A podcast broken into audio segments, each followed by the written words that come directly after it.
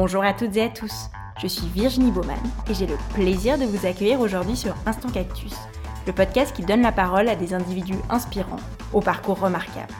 Leur point commun Ils ont su croire en eux afin de prendre leur envol et mettre en scène leur passion, talent, conviction et potentiel. Au-delà d'une simple valorisation de ces vécus passionnants, Instant Cactus se veut aussi une exploration des réflexions et questionnements qui ont jalonné leur chemin. En espérant que leurs parcours et leurs mots vous insufflent l'envie de prendre votre envol, je vous souhaite une très belle écoute. Pour ce nouvel épisode, j'ai le plaisir de discuter avec Emmanuelle Engeli, la créatrice de Forêt Bleue, une marque de cosmétiques naturels dont les formules privilégient les matières premières biologiques, éco-responsables et de qualité alimentaire. Bonjour Emmanuel. Bonjour Virginie. Merci beaucoup pour ta participation aujourd'hui, je suis vraiment Merci ravie. à toi. Est-ce que tu peux commencer par te présenter et nous raconter un peu ton parcours jusqu'à la création de Forêt Bleue? Oui, alors euh, je m'appelle Emmanuel. Euh, J'ai lancé Forêt Bleue il y a à peu près trois ans. Avant ça, euh, j'avais pas du tout prévu de me lancer dans le domaine euh, de, de la cosmétique. À la base, j'ai fait plutôt des études dans, dans la coopération internationale. Euh, je voulais euh, faire de l'humanitaire, en fait, euh, travailler plutôt dans des organisations internationales, euh, des ONG, des choses comme ça. C'est vraiment toujours ce qui m'a animée euh, au cours de mes études. Puis après ça, j'ai commencé à travailler dans- effectivement dans ce domaine-là pendant, pendant quelques années. J'ai fait plusieurs stages à, à- à l'étranger, au, au Liban, au Sénégal. Puis je suis rentrée à Genève où j'ai travaillé au Forum économique mondial pendant deux ans. Et en fait, ce qui s'est passé, c'est que en fait, je suis arrivée à un point dans ma vie où pour la première fois, j'avais trouvé le job que je voulais, que, que j'avais toujours cherché à avoir, pour lequel j'avais étudié, etc. J'avais fait pas mal de jobs au, préalable parce que ça fait très longtemps que j'ai été très jeune indépendante financièrement, donc euh, je fais pas mal de petits jobs d'étudiante, etc. Et c'est vrai que j'ai toujours eu ce sentiment euh, que après quelques temps, une fois que je me sens un peu confortable sur euh, mon job, bah, je commence à m'ennuyer. Les journées passent super long, long- lentement, euh, voilà, et je sais plus quoi faire, etc. Et j'ai toujours pensé que c'était bah, que c'était normal parce que par définition, quand, enfin un job d'étudiant généralement, c'est pas forcément quelque chose qu'on aime, c'est juste quelque chose qu'on fait pour gagner des sous euh, et faire des études pour faire quelque chose qu'on va aimer. Et puis ben là, je me suis dit ok, j'ai vraiment trouvé le job que je voulais. Euh, je suis dans une super équipe, j'avais un super manager, mon job en soi il était intéressant, euh, je faisais vraiment des trucs super sympas et, pareil, ben après deux ans, j'en pouvais plus quoi. Enfin même avant ça, après un an, je commençais déjà à, me lasser et là je me disais mais c'est pas possible, j'ai tout ce que je veux. Si déjà après un an ça va plus, comment je vais faire ça jusqu'à mes 60 ans? Et, euh, et, et donc voilà, et puis en parallèle à ça, ben, j'avais commencé à, à fabriquer euh, des produits cosmétiques pour, euh, pour moi, des produits d'entretien, etc. Plutôt à la base dans une démarche un peu zéro déchet, limiter ma consommation, plus acheter dans les dans les centres, enfin dans les supermarchés, etc. etc. Voilà. Ouais. Et puis en fait, ben ouais, je me rendais compte que je passais de plus en plus de temps en fait à, faire ça, à, peaufiner. Au début, c'était vraiment une, démarche euh, toute simple. Je voulais juste, euh, voilà, me avoir plus qu'un produit dans ma salle de bain, etc. Puis au final, ben, je me retrouvais avec euh, 20 crèmes de jour différentes parce que j'essayais plein de formules, etc. Et puis ben, je me rendais compte, que, vraiment ça, ça m'animait, que j'aimais ça. euh, que j'avais j'avais tout le temps envie, euh, je sais pas, je prenais le bus pour aller au boulot, dans le bus je faisais des recherches euh, sur des nouvelles recettes, etc. Et donc voilà, petit à petit, l'idée est vraiment née toute seule. Voilà, je me suis pas dit, ah, j'ai envie de devenir entrepreneur, qu'est-ce que je pourrais faire? C'est vraiment, euh, je me suis dit, ok, je, je m'ennuie tous les jours au boulot, j'ai qu'une envie, c'est de rentrer chez moi pour faire des crèmes, pourquoi est-ce que je ferais pas des crèmes la journée, tout simplement? Et donc là, j'ai commencé à un peu me renseigner sur, euh, sur le sujet, à faire quelques formations en Suisse pour voir un peu euh, comment ça se passait, les lois, etc., qu'est-ce qui était faisable ou non avec euh, mon budget, etc. Puis j'ai vu que c'était c'était faisable, et donc voilà, j'ai commencé un peu à définir mon projet, à mettre des sous de côté, euh, à prévoir un peu. Et puis, euh, et puis j'ai démissionné finalement assez rapidement, ça, ça s'est fait assez vite parce que je me suis dit, si, si je dois le faire, faut essayer, et si ça se casse la gueule, et bon, j'arrêterai. Mais euh, au lieu de voilà, laisser ça de côté, et puis faire ça le soir et le week-end pendant six ans, et puis euh, voilà, je voulais vraiment essayer à fond. Et, donc voilà, j'ai démissionné assez rapidement et j'ai lancé Forêt Bleue il y, a, il y a trois ans maintenant à peu près exactement. Et justement, euh, ça me fait sourire ce que tu dis parce qu'on a, je pense qu'on est nombreux à avoir cette impression de se dire qu'on a vite fait le tour de notre job et qu'on se dit ah encore 40 ans comme ça, quel enfer. Toi, qu'est-ce que t'as trouvé du coup dans ton aventure entrepreneuriale qui te manquait en tant que salarié? Qu'est-ce que ça t'apporte?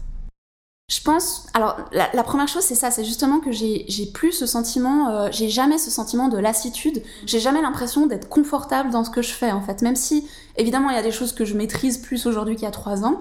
Au final, en fait, quand je maîtrise quelque chose, je vais plus loin dedans et c'est comme les cours de pilates. En fait, plus, plus on en fait, plus c'est dur. parce que après, on comprend en fait qu'est-ce qu'il faut faire et du coup, ça fait, ça fait encore plus mal.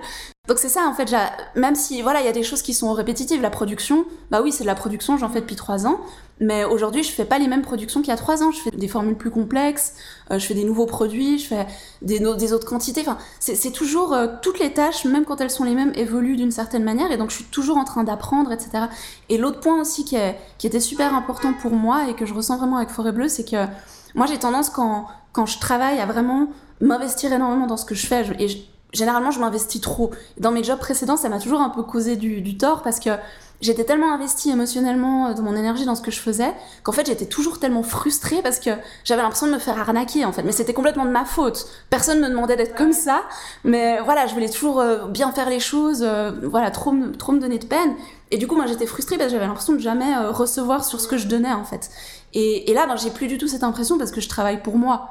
Donc c'est pas comme quand on travaille dans mon job précédent, le, big boss de l'organisation pour laquelle je travaillais, il savait même pas qui j'étais. C'était une grande organisation avec des centaines d'employés. Donc tu dis, je passe mes journées à donner toute mon énergie pour quelqu'un qui, euh, si je le croise dans la rue, il me reconnaît même pas. Alors que là, quand tu travailles pour toi, ben, c'est beaucoup moins frustrant du coup de ben, d'y passer tes soirées, tes week-ends, euh, tes vacances, même si c'est important de prendre euh, du repos quand même. Mais euh, voilà, c'est complètement différent. Euh, la, voilà, la notion d'investissement, on sait qu'on investit dans, soi-même, dans son rêve à soi, et du coup, ben, on n'a pas de, frustration par rapport à ça, en fait. C'est clair. Et tu parlais de l'impression de se faire arnaquer avant, et je pense que en lien avec ça, il y a aussi une perception assez différente en ce que tu imagines du monde du travail pendant tes études et ce que tu vis après. Est-ce que toi, justement, t'idéalisais un peu le monde du travail pendant tes études et quand tu t'es retrouvé dans le bain, tu t'es dit, ah, en fait, non, c'est pas tout à fait comme j'imaginais? Complètement. En fait, moi, vraiment, le problème que j'ai eu, il était vraiment propre à, la branche que j'avais choisie. C'est que, moi, quand j'étais, quand j'étais jeune, je, suis toujours un, peu jeune, ça va, mais quand, j'étais plus jeune, euh, voilà, j'étais vraiment super naïve. Euh, vraiment, enfin quelque part entre guillemets la, la, la blanche ado de base. Je voulais voilà faire de l'humanitaire, sauver le monde, euh, aller euh, voilà apporter ma pierre à l'édifice, ce qui est louable aussi. Hein. et puis ben à, l'époque, la seule manière que je voyais de pouvoir faire quelque chose de positif avec sa vie, c'était l'humanitaire. Je voyais pas euh, j'avais pas assez de connaissances du monde du travail, des différentes options. Euh, je connaissais pas l'entrepreneuriat social. Enfin, voilà. Donc pour moi, c'était ça. C'était je veux faire quelque chose de bien, donc je vais faire de l'humanitaire. Et puis une chose dont je me suis rendu compte, ça c'est surtout mon expérience, je pense au, au Liban qui m'a fait me rendre compte de ça, c'est que là-bas, je faisais un stage euh, euh, aux Nations Unies euh, à l'UNRWA, c'est l'agence qui s'occupe des, des, réfugiés palestiniens au Proche-Orient. Et j'ai fait un stage de, de 9 mois là-bas, c'était super intéressant, j'ai appris plein de choses. Mais c'était vraiment, c'était mon job rêvé. Moi, à la base, j'avais vraiment fait mes études, je voulais travailler sur cette problématique-là, dans cette agence-là. C'était vraiment ce que je voulais faire. Et en fait, en arrivant là-bas, je me suis rendu compte bah déjà que je parlais pas arabe. Donc euh, voilà. Euh, qu'il fallait du temps pour apprendre l'arabe. Enfin j'ai pris des cours là-bas. J'ai rencontré des gens qui parlaient pas à la base qui parlaient bien ensuite mais tout le monde me disait ça prend en tout cas trois ans de, de cours vraiment intensifs pour arriver à peu près à travailler dans cette langue. Et puis surtout que euh, oui, j'avais j'avais étudié cette problématique de, le plus que je pouvais euh, depuis euh, ma salle de classe à Genève, mais au final, personne ne connaîtra jamais aussi bien une problématique en particulier que les gens qui la vivent depuis leur naissance. Et, et, je me suis dit, en fait, voilà, là j'ai passé toute ma vie à, à étudier euh, une, une, problématique, enfin toute ma vie en guillemets, hein, euh, j'ai passé du temps à étudier cette, hmm. problématique.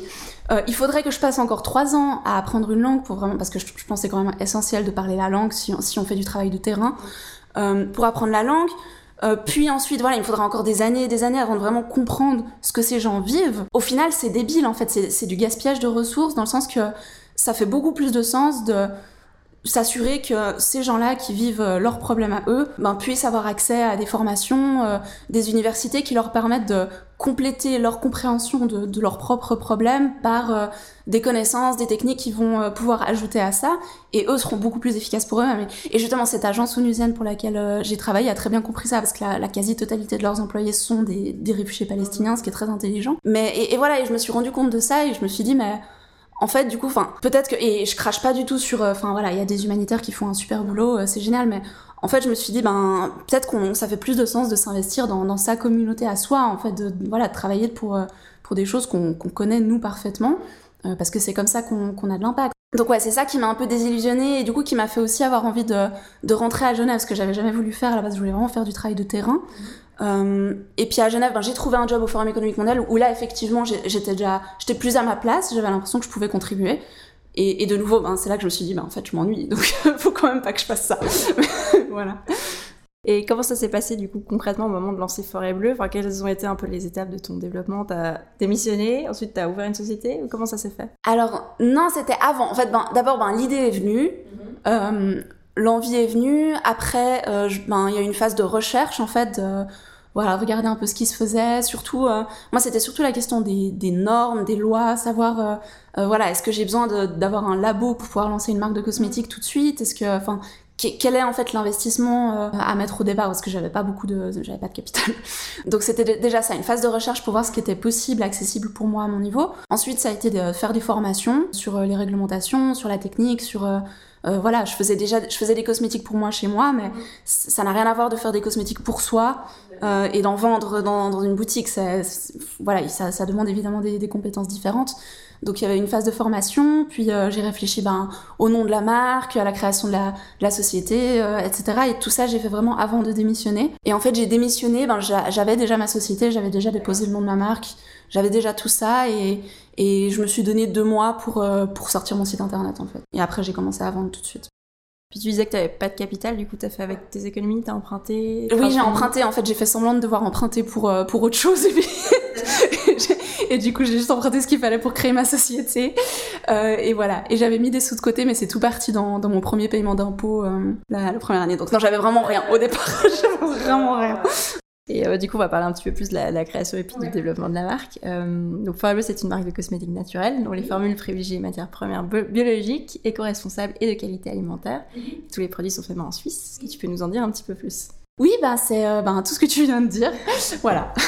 non, je rigole. Mais non, bah oui, j'a- j'avais envie de faire euh, bah, une marque qui soit qui corresponde à ce que ce que j'aime et ce que j'ai envie de transmettre. Voilà, on, parlait avant de moi à la base, je voulais ce que je voulais faire dans ma vie, c'était quelque chose de positif en fait, peu importe quoi. J'avais pas encore compris quoi. Mais du coup, ouais, je me me voyais pas faire un métier juste pour gagner de l'argent et payer mon loyer. Je juge pas les gens qui le font, hein, c'est très bien aussi, mais j'avais envie de voilà de sentir que j'ai au moins pas un impact négatif sur ma société. Je partais déjà de là. Et donc euh, voilà, moi je crois en, les cosmétiques naturels, je crois en, le fait que, que ce soit euh, mieux pour, euh, pour l'environnement, pour la société, de, consommer voilà, des produits naturels, locaux au possible, etc. Donc c'est vraiment ça que j'avais envie de faire avec mes produits. Je pense aussi que c'est des que les produits naturels très souvent sont, sont des meilleurs produits que les produits conventionnels en termes d'efficacité. Il y a souvent moins de risques par rapport à, à des potentiels effets aussi négatifs sur la santé, etc. Donc, donc voilà, j'avais envie de faire des produits qui me correspondent, que moi j'ai envie d'utiliser, euh, et qui soient qualitatifs, éthiques le plus possible, euh, et dans une démarche locale au plus possible, justement pour euh, faire le lien avec voilà ce que ce que je disais avant, c'est que j'avais vraiment envie de ben, du, coup d'actionner moi mes origines, la ville dans et le pays dans lequel je suis, et du coup ben je fais le plus possible. Les choses en Suisse. Alors évidemment, la fabrication, c'est moi qui fais, donc forcément, c'est en Suisse. Mais euh, là, j'ai aussi commencé à, à sous-traiter une partie de mon activité, euh, la préparation des colis, euh, l'étiquetage, etc., à, une entreprise qui emploie euh, des personnes qui sont habituellement exclues du marché du travail, notamment pour raison d'un handicap. Et ça, ben, de nouveau, c'est une entreprise qui est à Genève. Et, mon but, c'est de sous-traiter le, plus de choses possible à cette entreprise sur le long terme, et donc de rester à Genève et en plus dans une démarche sociale, ce qui est aussi, je trouve, intéressant. J'achète aussi mes matières premières en Suisse, même si beaucoup des ingrédients qu'on utilise en cosmétique sont forcément cultivés ailleurs dans le monde, mais, mais je les achète à une entreprise suisse. Euh, voilà, je fais le, voilà, le plus local et naturel possible. Et en parlant de matières premières, justement, comment est-ce que tu les sources? C'est-à-dire quels sont tes critères et aussi comment est-ce que tu as trouvé tes filières d'approvisionnement? Alors, bah, c'est un, un, un équilibre, disons, entre euh, l'efficacité de la matière, euh, l'utilité qu'on en a dans, dans une formule, son impact écologique, son prix, et puis l'accessibilité. Et, et moi, ce que je fais, bah, c'est que j'ai un fournisseur que j'ai trouvé dès le départ, parce que c'est aussi une entreprise qui, euh, qui fait des formations, et c'est en fait auprès de cette entreprise que je me suis formée. Et je, me fournis chez cette entreprise euh, voilà pour tous mes ingrédients. Et ça me permet en fait une facilité au niveau de je connais cette personne je sais euh, je sais ce qu'elle fait je sais qu'elle travaille avec des chimistes pour s'assurer que les matières soient aux normes euh, voilà réelles justes qu'elles correspondent à voilà. Donc je sais que il y a voilà il y a pas de risque d'arnaque il y a pas de risque de problème de qualité problème de normes euh, et je sais aussi que cette personne fait toutes les démarches pour s'assurer aussi euh, de, de l'aspect éthique, euh, qui elle va voilà, elle va s'assurer que les ingrédients sont pas testés sur les animaux, qu'il n'y a pas de d'autres problématiques que parfois on connaît moins. Par exemple, euh, il y a la question de l'huile de coco. Euh, il y, a, y, a, beaucoup aujourd'hui d'huile de coco qu'on trouve dans le commerce qui est, qui est fabriquée avec des singes récolteurs. En fait, c'est des, des bébés singes qu'on arrache à leurs parents pour pouvoir les, les domestiquer en fait et qu'on utilise après euh, pour, pour ramasser les noix de coco. Puis ça, ben, c'est typiquement un problème que personne ne connaît. Donc voilà, tout, le monde s'en fiche. De... Mais voilà, moi je sais que mon fournisseur, elle, elle va se prendre la tête à, à trouver l'huile de coco qui n'est pas faite de cette manière-là, même si ça, ça joue aucun rôle dans point de vue marketing. Donc voilà, ça me permet de laisser ça de côté parce que vu que je fais beaucoup moi toute seule, ça prendrait beaucoup trop de temps de, de moi rechercher euh, pour chaque matière un fournisseur. Et puis surtout, j'y aurais pas accès parce que je fais des trop petites quantités, donc euh, voilà, je suis pas intéressante pour, euh, pour les fournisseurs. Donc voilà, et donc c'est pour ça que j'achète vraiment tout dans le canton de Vaud chez cette personne. Et hum, je voulais te demander comment se passait un petit peu ton processus créatif, en guillemets, de conception d'un produit. D'où vient l'idée? Est-ce que tu mènes des sondages auprès de tes consommateurs maintenant? J'ai toujours super honte, en fait, quand on me pose cette question parce que, en fait, c'est vraiment une démarche purement égoïste. Je mets mes produits, j'en mets pas d'autres. Ça fait très longtemps que j'ai pas acheté euh, de cosmétiques. Euh, et du coup, c'est généralement, j'ai envie d'un produit, ben, je le fais, quoi. Voilà. Et puis, je fais un produit que j'aime. Je vais mettre une odeur que moi j'aime bien, une texture que moi j'aime bien. Et voilà. Donc, ouais, j'ai toujours un peu honte de, de répondre à ça premier consommateur, oui, voilà, c'est ça. Puis je me dis, ben, enfin, tous les goûts sont dans la nature, donc il y aura forcément des gens qui, qui auront les mêmes goûts que moi et puis à qui ça conviendra.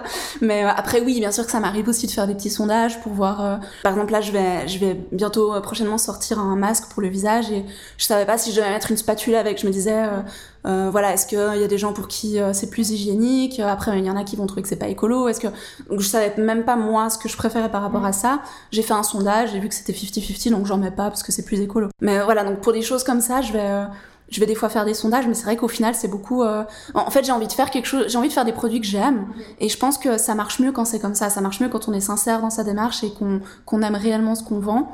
Et, et, donc, du coup, je pense d'abord à moi en fait quand je fais un produit. Euh, on parlait avant de réglementation et tu disais qu'effectivement c'était compliqué. Et je lisais en préparant l'interview qu'en 2021, la Suisse va se rapprocher des réglementations européennes. Oui. Du coup, j'imagine que ça va t'impacter. oui, ça, ça, va m'impacter.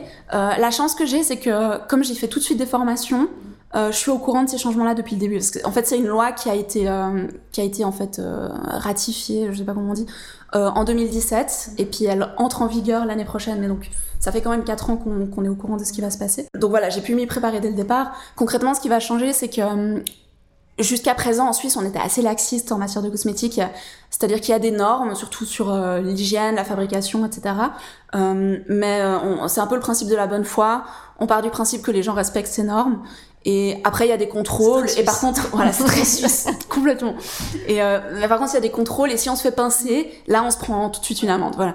Mais euh, mais c'était relativement simple. C'est souvent des, enfin, voilà, des lois qui qui font sens. Donc c'était relativement simple de respecter les lois. Là, on va passer en fait euh, un système qui se rapproche de l'Union européenne, c'est-à-dire qu'on devra pour chaque référence qu'on met sur le marché faire un dossier réglementaire qui doit comporter entre autres des tests labo euh, sur la conservation du produit, la compatibilité avec le, le, packaging dans lequel est le produit et l'innocuité pour la peau ou les yeux euh, et ou les yeux suivant le produit. Et donc bah ça évidemment ça a des coûts et puis c'est surtout enfin c'est de la paperasse, c'est aussi c'est un temps administratif, il y a aussi d'autres choses dans ce dossier. Donc euh, donc voilà oui c'est un, un, un impact important.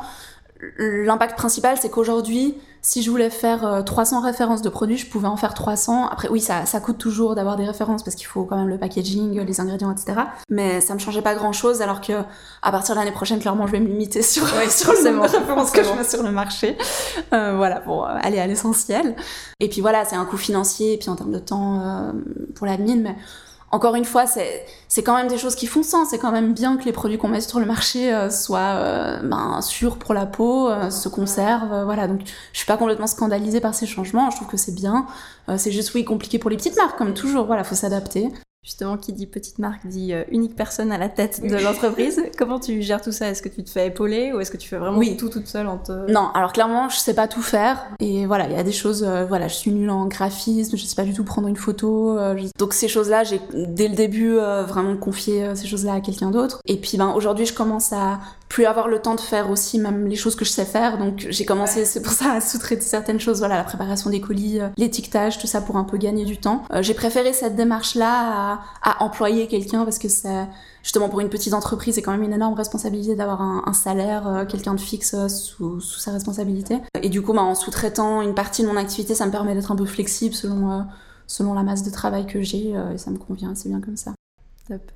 Et comment est-ce que tu t'es fait connaître au début? Est-ce que uniquement les réseaux sociaux, de la presse, des collaborations? ah, J'étais nulle en réseaux sociaux au début. J'ai mis genre deux ans à, à comprendre comment fonctionnait une pub euh, Facebook. Donc, euh, je pense pas que ce soit ça. Je pense que ça m'a aidé dans le sens, je pense, quand on entend parler d'une marque et qu'on on veut en savoir plus. Je pense que là, c'était sympa d'avoir. Euh, je faisais quand même l'effort d'avoir des, des, jolies pages, etc. Donc, je pense que ça m'a aidé. Mais pour vraiment me faire connaître, je pense que c'est. j'ai fait pas mal d'événements au début, des, des marchés, des des apéros, des trucs comme ça, euh, où, là vraiment je rencontrais les gens, je, discutais avec eux, etc. C'est aussi comme ça que j'ai trouvé un peu mes premiers points de vente. Et après, à partir du moment où on est dans des points de vente, ben pareil, il y a plus de gens qui, vont voir nos produits, en discuter avec la vendeuse, etc. Et je pense c'est un peu comme ça, bouche à oreille, euh, événements, euh, rencontres au début que, que je me suis fait connaître. Et puis jusqu'au jour où j'ai découvert la publicité. Mais pour les débuts, c'est vrai que t'es ta meilleure ambassadrice en fait. Donc oui, c'est clair. Au début, c'est important ouais, de, de, parler aux gens et de voilà. Puis après, ben le bouche à oreille fait que ça, au bout d'un moment, ça va un peu tout seul, ouais. Complètement. Et on parlait avant de packaging. Donc, tu as pas mal de cosmétiques solides, notamment un shampoing. Et est-ce que tu arrives à. Donc, il n'y a pas de plastique. Est-ce que tu arrives à intégrer cette approche éco-responsable dans tout ton processus de fabrication, au-delà du packaging, ou c'est assez compliqué? Alors, je fais du mieux que je peux moi, j'ai jamais voulu euh, être vraiment dans, dans, ce discours marketing du euh, je fais tout juste, euh, c'est 100% écolo, zéro déchet, etc. Pour moi, le zéro déchet, ça, ça n'existe pas, c'est pas possible. Même si sur l'étalage de la boutique, il y a pas de déchets, ce qui est déjà difficilement possible parce qu'il faut quand même protéger le produit. Il y a tout un processus y a des, normes de, de, comment on dit ça de... Il y a des normes, déjà, oui. il faut, pas d'étiquetage, mais de, de Déjà, il faut des étiquettes. Mm. Et puis surtout, il y a tout ce qui se passe avant. Il y a la, la, fabrication, tes matières premières, elles arrivent dans des emballages. Quand tu livres tes produits euh, au point de vente, ben ça, ça, enfin voilà, il y, a toujours des, déchets qui sont produits, donc j'ai jamais voulu être dans ce discours-là de dire euh, moi je produis zéro déchet parce que c'est faux, personne ne produit zéro déchet. Mais j'essaie vraiment de faire au mieux le plus possible, voilà, de pas utiliser de plastique quand, quand c'est possible, voilà, de réfléchir à toutes les matières que j'utilise, d'utiliser des matières recyclables. pendant très longtemps, j'ai fait toutes mes livraisons en TPG parce que j'avais pas de voiture, donc je faisais même pas par la poste. Super, j'allais plus. voilà, très, très écolo. Et je me suis fait un peu mal au dos du coup. Mais oui, voilà, j'essaye de faire au mieux, de réfléchir à chaque décision. Et vraiment, mon credo, c'est un peu de de pas être juste dans un discours marketing, de, de pas faire que les choses visibles, mais, mais aussi de réfléchir aux choses que, que je fais moi toute seule dans mon atelier que personne ne voit. Parce que voilà, c'est quelque chose que je fais parce que ça fait sens pour moi et parce que j'en ai envie et pas juste comme argument marketing en fait. Donc voilà, je fais au mieux, je fais pas parfait, mais personne n'est parfait. Et en termes de positionnement, donc je regarde un petit peu ton site et les produits, donc tu positionnes tes produits comme non genrés, c'est-à-dire autant pour femmes que pour hommes. Et c'est vrai qu'en y réfléchissant, je me suis dit, mais c'est une industrie qui est super binaire, enfin avec plein de, de stéréotypes. C'est vrai que pour les femmes, on va avoir des produits qui vont être plutôt euh, avec des couleurs pastel. Enfin, je fais clairement cliché, mais des senteurs douces, cliché, c'est la réalité. Ah, et à l'inverse, les hommes, ça va être euh, des couleurs foncées, du noir, euh, des senteurs plus peut-être musquées, boisées. Donc, c'est un conditionnement qui nous influence tous, je pense. Toi, tu t'as décidé de t'en distancier. Ouais. Pourquoi Comment? En fait, moi, c'est un, c'est quelque chose qui me, qui me fait péter un câble. En fait, ça me déprime. En fait, quand je rentre dans un magasin et que, voilà, comme tu dis, je vois le rayon femme euh, qui est tout rose euh, avec plein de couleurs puis qui sent la fleur, puis le rayon homme avec des packaging euh, horribles, gris, noir, triste, et c'est toujours les mêmes odeurs. Et moi, ça me fait mal au cœur pour les hommes. Alors, je, je, suis la première à dénoncer les, les discriminations qui concernent les femmes. Je suis très féministe, mais pour le coup, je trouve que dans ce domaine, c'est quand même les hommes qui pâtissent un peu de, de tout ça, parce que leurs produits, ils sentent toujours la même chose. C'est toujours ces odeurs super fortes hyper chimiques euh, ou alors euh, voilà boisés kilomètres en plus ouais, c'est ça qui sentent euh, vraiment fort. Et en fait en parlant avec des gens je me suis beaucoup rendu compte que en fait il y a énormément d'hommes qui n'aiment pas ces odeurs là déjà. Et soit moi qui les utilisent par défaut parce qu'ils sont jamais posé la question voilà ils ont pas eu le luxe de se dire en fait j'aime pas ça j'aimerais autre chose parce qu'il y a rien d'autre. Il y a pas le choix en fait. Voilà. Mm. ou alors en fait qui n'achètent plus de cosmétiques et qui utilisent les cosmétiques de leurs copines. Il y a énormément d'hommes qui consomment des produits entre guillemets pour femmes. Mm parce que ben ils se rendent bien compte que c'est les mêmes et puis que ça sent bon en fait. Donc euh, voilà, ils sont pas bêtes. Donc euh, oui, moi dès le début ça a été vraiment quelque chose que j'ai voulu euh, faire et j'ai voilà j'ai décidé aussi parce qu'il y, a, pas mal il y a quelques marques aujourd'hui qui font ça surtout aux États-Unis euh, pas forcément énormément en Suisse mais ils vont généralement euh, choisir des, des packaging euh, blancs ou noir et blanc ou voilà avoir quelque chose de très sobre très unisexe etc et moi j'avais envie de mettre des couleurs et parce que les hommes aussi ils aiment les couleurs il hein, n'y a pas de souci avec ça. Et, et voilà donc c'est je pense c'est pas forcément quelque chose je pense d'intelligent d'un point de vue marketing parce que il y a beaucoup de gens qui comprennent pas encore. Euh, il y a beaucoup de gens aussi qui sont persuadés que c'est des produits pour femmes. Hein. J'ai beau écrire partout que c'est unisexe. Justement, les hommes, euh, comment c'est reçu, perçu? Les hommes, bah justement, il y en a énormément quand je leur parle qui me disent Ah, est-ce que tu fais des produits pour hommes? Et puis là, je leur dis que c'est unisexe. Euh, mais voilà, mais disons, ouais, au final, c'est pas une décision que j'ai prise pour, euh, pour vendre, mais c'est plus une décision que j'ai prise pour participer au changement. Je pense que d'ici quelques années, toutes les marques seront comme ça, on se rendra bien compte à un moment donné que ça fait pas de sens de séparer entre genres. Et voilà, j'ai envie plutôt de, de faire partie de cette tendance-là. Assez d'accord avec toi, enfin très d'accord. euh, oui, je vais te demander, puisque tu es, voilà, es indépendante à la tête de cette marque qui fonctionne très bien, c'est quoi le plus challengeant pour toi? Enfin, ça, oui, Quel a été, on va dire, l'obstacle qui était le plus difficile à surmonter? Pour moi, je pense que le plus dur, c'est que je suis une très mauvaise vendeuse.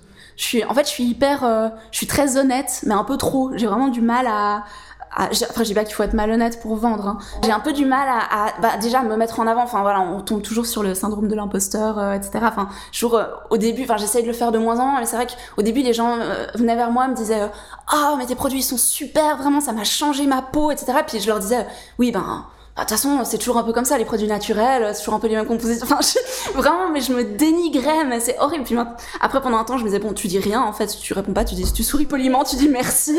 Et puis voilà, maintenant, j'essaye un peu des fois de dire, euh, oui, effectivement, ce produit, il est super, parce que c'est vrai, ils sont, ils sont très bien, les produits. Mais voilà, et d'argumenter. Mais c'est vrai que pour moi, ça, c'est super dur. Je suis vraiment pas une bonne vendeuse. Je, je sais vraiment pas faire ça. Et, et d'autant plus, c'est vrai que je suis déjà nulle à la vente à la base pour d'autres produits. J'ai été vendeuse euh, avant dans une boutique de vêtements, j'étais déjà nulle pour ça mais c'est encore plus dur quand c'est tes produits parce que t'as l'impression de te vanter en fait et, de pas être modeste. Si tu dis euh, ah cette crème c'est la meilleure crème du monde et que tu parles de la tienne, je trouve super dur en fait.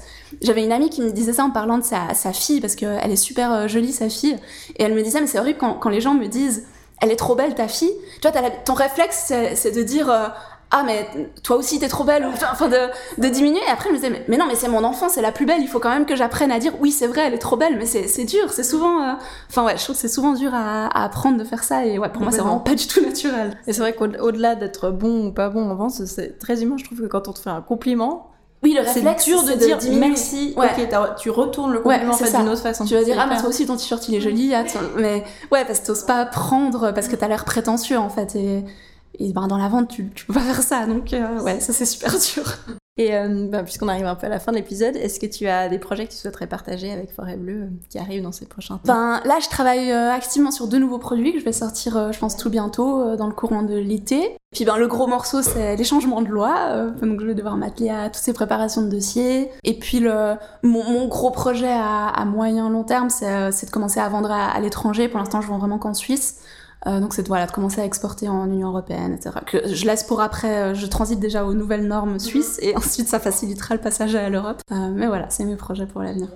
Si tu avais pu te donner un conseil quand tu as commencé, quel serait-il? Je pense que ce serait de, déjà de m'apprendre à vendre, mais aussi d'apprendre à, à, dire non plus facilement, plus vite en fait. Au début j'avais tendance à... En fait j'avais cette peur de, comme je savais pas du tout ce que je faisais, de passer à côté d'opportunités. Et tout ce qu'on me proposait, on me disait ah euh, je vais organiser euh, je sais pas une réunion chez moi ou ah il y a tel événement euh, au bout du monde où il y aura cinq personnes max, ah il y a tel truc et je disais oui à tout parce que je me disais OK, je, je sais que ça va pas marcher, à 99% je suis sûre, mais à 1% si ça se trouve, il y aura tout d'un coup 2000 clients euh, fidèles qui vont me trouver 200 points de vente. Et, si c'est ça, ben je peux pas passer à côté. Et donc je faisais tout et, je m'épuisais en fait la première année, mais je faisais tous les petits événements, tous les petits machins. Et, et ouais, je m'épuisais et du coup ben je perdais du temps pour euh, ce qui était vraiment important, apprendre à faire de la publicité, faire ma comptabilité. Et, euh, voilà, ça c'est vraiment important de se faire confiance en fait. Si on si on sent que quelque chose n'en vaut pas la peine, arriver à dire non et se concentrer sur, euh, sur ce qui nous sert, ce qu'on sait faire et qu'on aime faire aussi. Complètement. Merci beaucoup. Bah, merci à toi. On arrive ainsi à la fin de cet épisode. J'espère qu'il vous a plu. Merci beaucoup Emmanuel pour ta participation. Vous pouvez retrouver Forêt Bleu sur Instagram ainsi que sur le site forêtbleu.ch. Un grand merci à toutes et à tous pour votre écoute et je vous donne rendez-vous pour le prochain épisode.